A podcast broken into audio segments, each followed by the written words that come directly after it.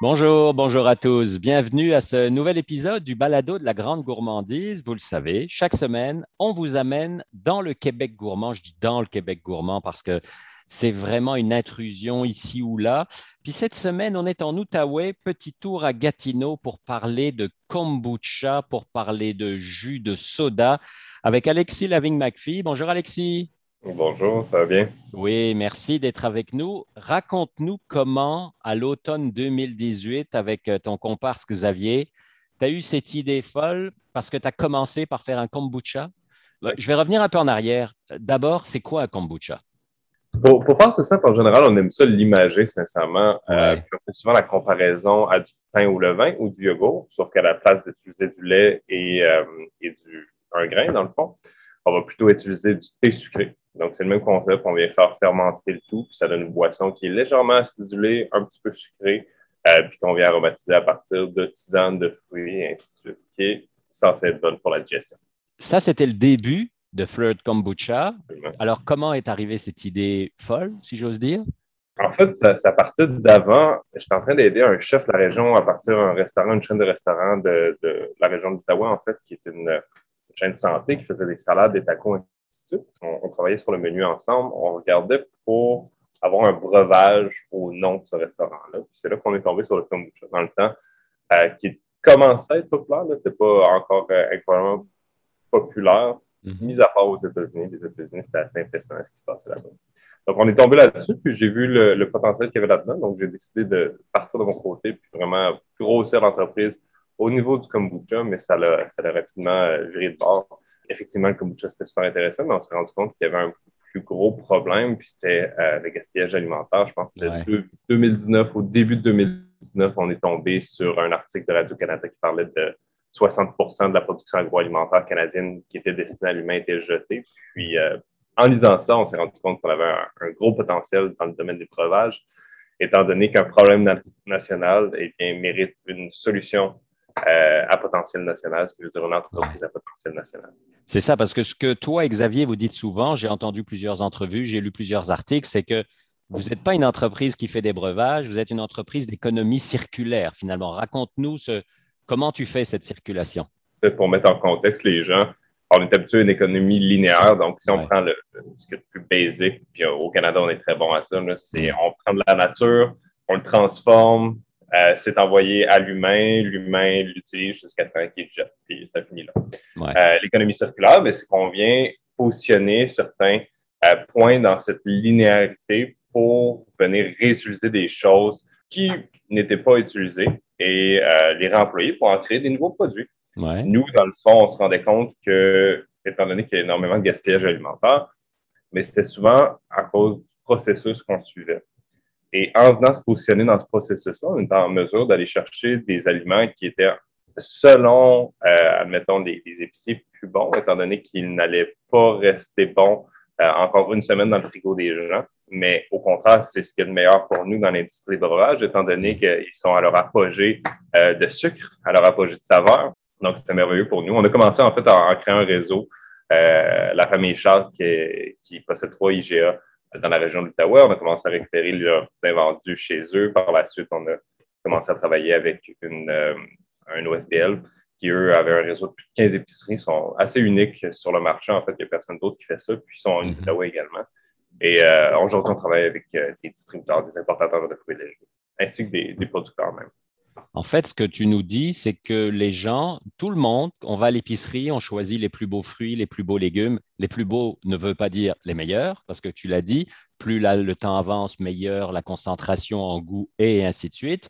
Et toi, tu récupères ces fruits et ces légumes quelque part pour en faire des jus, des sodas, du kombucha, peu importe, parce que justement, ces fruits-là ou ces légumes-là ne seraient pas consommés, mais plutôt jetés. Exactement. Il y a des fois que ça s'en va littéralement à la poubelle parce que c'est trop long d'enlever du, du package, d'enlever de l'emballage. Donc, ça va directement à la poubelle quand c'est dans nos. Euh, quand ça va à la poubelle, en fait, ça, crée même du méthane, étant donné que ce n'est pas en contact avec le sol, il n'y a pas un compost qui se crée, c'est vraiment plus euh, une décomposition qui envoie du méthane dans l'air, ce qui n'est pas bon. Euh, mais c'est oui, c'est exactement ce qu'on fait en fait. Puis la façon de l'imager, étant donné que le, monde ne peut pas le voir euh, alors que je vous présente ça d'habitude, euh, moi je donne souvent l'image, vous avez 10 citrons devant vous à l'épicerie, il y en a un qui n'est pas beau, il y en a 9 qui sont beaux. Je vous promets qu'il n'y a absolument personne qui va prendre celui qui n'est pas beau parce que tu en as 9 qui sont beaux à côté, c'est normal. On a été élevé de même, c'est fait comme ça. Mais ce citron-là, ici, il n'y a personne qui le prend. En général, ça va soit au compost, soit à la poubelle. Mais il y a une ligne sur le citron, ça ne change rien pour faire du jus. Non, ça ne veut pas dire qu'il n'est pas bon, loin de là. Exactement. Parlant de citron, tu fais, on peut faire un lien avec euh, la limonade que vous avez lancée euh, il y a quelques mois, qui a été un succès retentissant. On en a entendu parler bien en dehors de l'Outaouais. La preuve, je t'ai invité à ce balado aujourd'hui. Raconte-moi cette histoire de limonade qui a eu un succès fou. Absolument. En fait, on est tombé, euh, nous, on se fait appeler assez régulièrement, en fait, pour, pour se faire dire Hey, j'ai 13 palettes de framboises, j'ai 13 palettes de mûres, 13 palettes de, de citron. Puis à un moment donné, on est tombé sur le citron. Mhm. Euh, on voyait qu'on pouvait en récupérer quand même des bonnes quantités. Et puis, euh, c'est en parlant avec les firmes Loufa, en fait, on, se disait, hey, on aimerait ça créer un produit avec vous, mais on, nous, on fait de l'économie circulaire dans la vie. Puis, tu peux apporter l'économie circulaire à un, un autre niveau en faisant euh, de l'économie circulaire à plusieurs, ce qui veut dire d'aller se regrouper en équipe pour créer des choses. C'est là qu'on on, avait été mis en contact avec les fermes Loufa de la part des fermes Marcelo, qui sont de notre région également, qui, eux, font des pestos à partir de basilic qui est poussé dans notre région. On s'est dit, hey, faisons une combinaison des deux, essayons de créer une limonade euh, à partir de basilic qui n'avait jamais été faite avant au niveau commercial? Les fermes Loufa ont adoré, on l'a mis sur le marché, les gens ont adoré. Euh, et puis de fil en aiguille, aujourd'hui, on est rendu avec euh, deux nouvelles euh, limonades qu'on a lancées au niveau des fermes Lufa. Puis succès monstre, encore une fois, sur notre limonade style mojito. Donc, à la place d'y aller avec du basique, on est plutôt allé avec de la menthe et un peu de lime. Et mhm. puis, c'est des centaines de bouteilles à chaque jour qui, qui sont vendues. Avec une spécificité aussi, c'est que c'est beaucoup moins sucré que n'importe quel autre soda qu'on voit tous les jours dans toutes les publicités de la Terre. Là, là-dessus, je vais être 100% franc. Là. On, a plusieurs catégories de, produits. On, a une gamme de produits que c'est nos sodas qui sont faits en sucre. Fait littéralement, la seule affaire qu'on utilise là-dedans, c'est une culture de stevia active. Donc, c'est bon pour la digestion. Mhm. Ça vient rehausser les saveurs. Puis, c'est tous les fruits qu'on met là-dedans. C'est un sucre naturel. Oui, exactement. C'est de la fructose. Mais on parle de 1 g à 3 g de sucre par bouteille, ce qui est minime. Alors qu'un soda, d'habitude, c'est au moins une trentaine. Là. On parle de 35 à 40. C'est ça là, toujours dépendamment du, volume, mais on suit tout le temps la canette, bien sûr. Euh, nos limonades sont moins sucrées que les limonades traditionnelles, mais il y a du sucre dedans. en toute franchise, on se cassait la tête depuis deux ans, trois ans à essayer de créer les produits avec le moins de sucre possible. Finalement, on fait un produit avec du sucre dedans, puis ça va en fou. Fait qu'on se dit, ben, écoute, on va, on va essayer de respecter nos valeurs des deux côtés. On essaie de mettre le moins de sucre possible, tout en mettant le sucre nécessaire pour que les gens l'aiment. Mais en même temps, avec l'acidité du citron, tu n'as pas le choix qu'il faut du sucre. C'est comme quand tu manges, euh, quand tu manges euh, des framboises, tu peux mettre un peu de sucre ou de la rhubarbe ou des choses comme ça. L'acidité fait que ça demande du sucre. C'est le balance. Acidité, sucre, l'un et l'autre, euh, on peut le voir sur une balance. Ouais. Plus t'en mets d'un bord, t'en mets de l'autre bord. Est-ce que tu as été surpris de certaines choses? C'est-à-dire que tu t'attendais à faire du kombucha, tu le disais au début. Est-ce que c'est une surprise que finalement il y a eu d'autres demandes ou vous y allez à coup de possibilités de rencontres, de discussions, de réseautage? En fait, tout est une question de pivot parce que l'entreprise aujourd'hui fait des breuvages. On fait aussi d'autres, euh, on est en train de développer d'autres trucs au niveau de la nourriture en tant que telle, mm-hmm. euh, au, niveau du co-packing. Tout est une question de pivot. Euh, en toute franchise, l'entreprise, quand la COVID a frappé, on a eu une claque en face. C'était vraiment difficile pour nous parce qu'on était juste il y, a, vraiment eu deux niveaux à la COVID. Il y a eu le niveau des entreprises qui étaient bien positionnées déjà, euh, puis qui a eu d'énormes besoins. Donc, toutes les grandes bannières ou tout, le monde allait voir les entreprises qu'elles connaissaient déjà. Quand tu n'étais pas assez connu, ben, tu étais la priorité la plus basse que tu peux avoir, même pas sur la, la liste de priorités.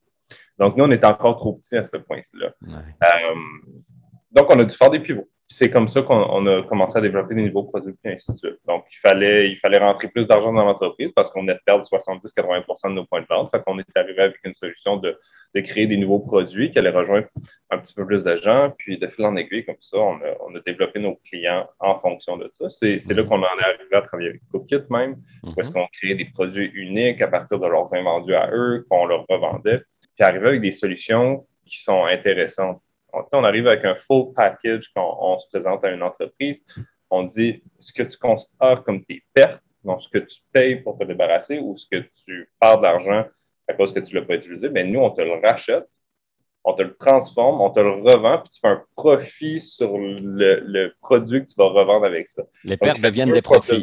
Ouais, exactement, ça. exactement. Puis, euh, on ne se le cachera pas, c'est un élément marketing super intéressant. Bien sûr, jours, le monde veut une entreprise éco-responsable, une entreprise socio-responsable. Donc, quand on arrive avec un package comme celui-ci, les entreprises, mais c'est pas juste du flafla de dire qu'on plante un arbre euh, à chaque je sais pas quoi, puis on ne sait même pas si c'est fait. Là, c'est tangible, le monde sont capables de comprendre, le monde sont même capables de le consommer. Ah oui, c'est ça. Euh, donc, c'est intéressant. Et c'est local et c'est concret. Est-ce que le kombucha, aujourd'hui, j'imagine que c'est un faible pourcentage par rapport à tout ce que tu nous racontes? On en vend principalement euh, dans la région de l'Outaouais, un peu partout au Québec, puis en Ontario, mais c'est principalement concentré au niveau de l'Outaouais. Euh, ce qu'on vend le plus, c'est nos sodas et puis, euh, et puis les limonades. Puis des projets, j'imagine que le hamster tourne pas mal. Continuellement. Euh, on fait une concentration vraiment plus particulière au niveau de l'économie circulaire et de plus en plus, avec les quantités qu'on est en mesure de, récupérer, on voit un grand potentiel à essayer de trouver d'autres solutions à, mhm. passer ces invendus-là et possiblement accroître le réseau pour aller en chercher plus, en passer plus, et ainsi de suite. Est-ce que ça veut dire qu'un jour, ça sera peut-être autre chose que des boissons? définitivement. Oui. Ça reste sur les tablettes, ça reste dans les discussions, ça reste dans les essais? Exactement, c'est assez euh, c'est fastidieux créer des produits, on s'entend. Euh, une fois que tu as, développé ton, ton expertise au niveau d'une industrie, parce que les breuvages, c'est une industrie à part entière, puis nous, on est dans les breuvages carbonatés, donc pétillants, euh, qui est encore une niche dans, dans l'industrie des breuvages. Il y a énormément de choses à apprendre, mais c'est pour ça qu'on a une bonne équipe. Et vous vous battez, si j'ose dire, contre des multinationales milliardaires qui font de la publicité matin, midi, soir, nuit sur Internet, dans les journaux, à la télé et ainsi de suite. Exactement. Exactement. C'est pour ça qu'il faut savoir où se positionner sur les marchés, puis tranquillement, pas vite prendre de la place. Mais de plus en plus, on voit, on voit les, grandes chaînes, les, les, clients vouloir acheter de plus en plus local. Par contre, c'est vrai. Euh, il y a des freins. Des fois, je veux rentrer mes produits dans certains établissements, mais il y a des contrats avec Coke, ils ont des contrats avec Pepsi. Ah, c'est ça. On n'a pas le droit, on ne peut pas euh, vendre nos produits-là. Puis euh, l'argent parle au bout du compte. Donc, c'est pour ça que tu dois arriver avec des solutions connexes. Puis possiblement que dans le contrat, ben, le kombucha, il n'est pas là. Puis possiblement que dans le contrat, ben, il ne parle pas d'économie circulaire. Donc, si tu crées un produit pour eux qui est euh, en co-packing, ben, ça peut être super intéressant parce que là, ça sort du contrat. Oui, c'est ça. Donc, euh, oui, c'est ça. Il y a des solutions à tous les problèmes. Finalement, il suffit de se casser un peu la tête pour y arriver. Ça, c'est la job d'un entrepreneur. Oui, au quotidien. Au quotidien. Oui, oui. Ces, ces produits-là, j'habite pas en Outaouais. Celui qui m'écoute habite peut-être à Gatineau, à Tadoussac, peu importe. Comment je fais pour les trouver? En ligne, premièrement, on a tous nos sodas et nos kombucha. Les limonades, encore, en, toute honnêteté, les limonades, on n'arrive même pas à les mettre sur notre site web parce que mm. ça part trop vite. Euh, mais un les problème. kombucha, oui, c'est un beau problème. C'est merveilleux. C'est vraiment merveilleux. Mais euh, tout est en ligne, sinon, puis on livre à travers le Québec et l'Ontario. Euh, sinon, sinon, on a quand même plusieurs de nos produits dans plusieurs épiceries à travers le Québec. Et pour ce qui est des limonades, mais c'est vraiment au niveau des fermes euh, et puis, on fait un autre petit produit qui fait plus euh, temps des fêtes, qui est notre limonade à la camerise, qui prend un peu de temps en ce moment à, prendre son envol. En les ventes ne sont, pas, euh, sont pas aussi intéressantes que celles du basilic et de la menthe.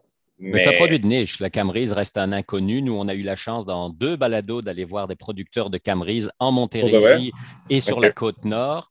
Moi, j'ai goûté ça. C'est mon coup de cœur 2019-2021. La camerise dans la bouche, là, c'est quelque chose. Donc, j'ai aucun doute que dans un, cocktail, là, ça doit être magique. C'est tellement bon. Personnellement, c'est ma limonade préférée qu'on a faite. Mais on voit ça comme une opportunité. Ah on, se dit, elle est là en ce moment, puis tranquillement, pas vite, mais ça va faire connaître ce produit-là. Puis on, travaille même avec certains producteurs pour discuter avec eux, voir comment est-ce qu'on pourrait utiliser les produits qu'on crée de même euh, avec la camprise pour les apporter sur le marché, pour faire connaître ce petit fruit-là de plus en plus. Euh, je pense que c'est une belle façon en général de faire connaître euh, la baie du futur parce que c'est vraiment une baie qui va apparaître sur le marché de plus en plus mais de la faire connaître de plus en plus en, créant des produits euh, tiers. flirtdrinks.com pour aller sur votre site Internet, pour voir toutes vos boissons, tous vos drinks, comme le nom le dit. Euh, bien sûr, les pages Facebook, les réseaux sociaux, etc. C'était un grand plaisir, Alexis, de t'écouter. Puis, euh, il nous reste qu'une chose, ben, on va commander en ligne, puis on va goûter ça. Puis, euh, ce que tu m'as dit par rapport à la Camerise, là, c'est sûr que ça va être sur les tables pendant les fêtes parce que c'est vraiment, la Camerise, c'est vraiment moi mon coup de cœur, comme je le disais, c'est vraiment super. Le plaisir est réciproque.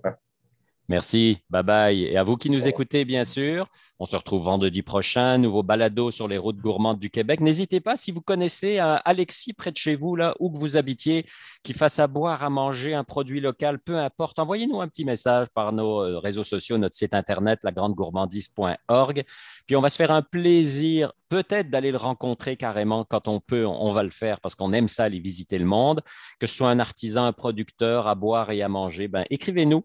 On va lui donner un petit coup de fil, puis dans quelques semaines, c'est sûr qu'il sera invité au Alors d'ici la semaine prochaine et le prochain balado, n'oubliez pas, mangez local. Bye bye.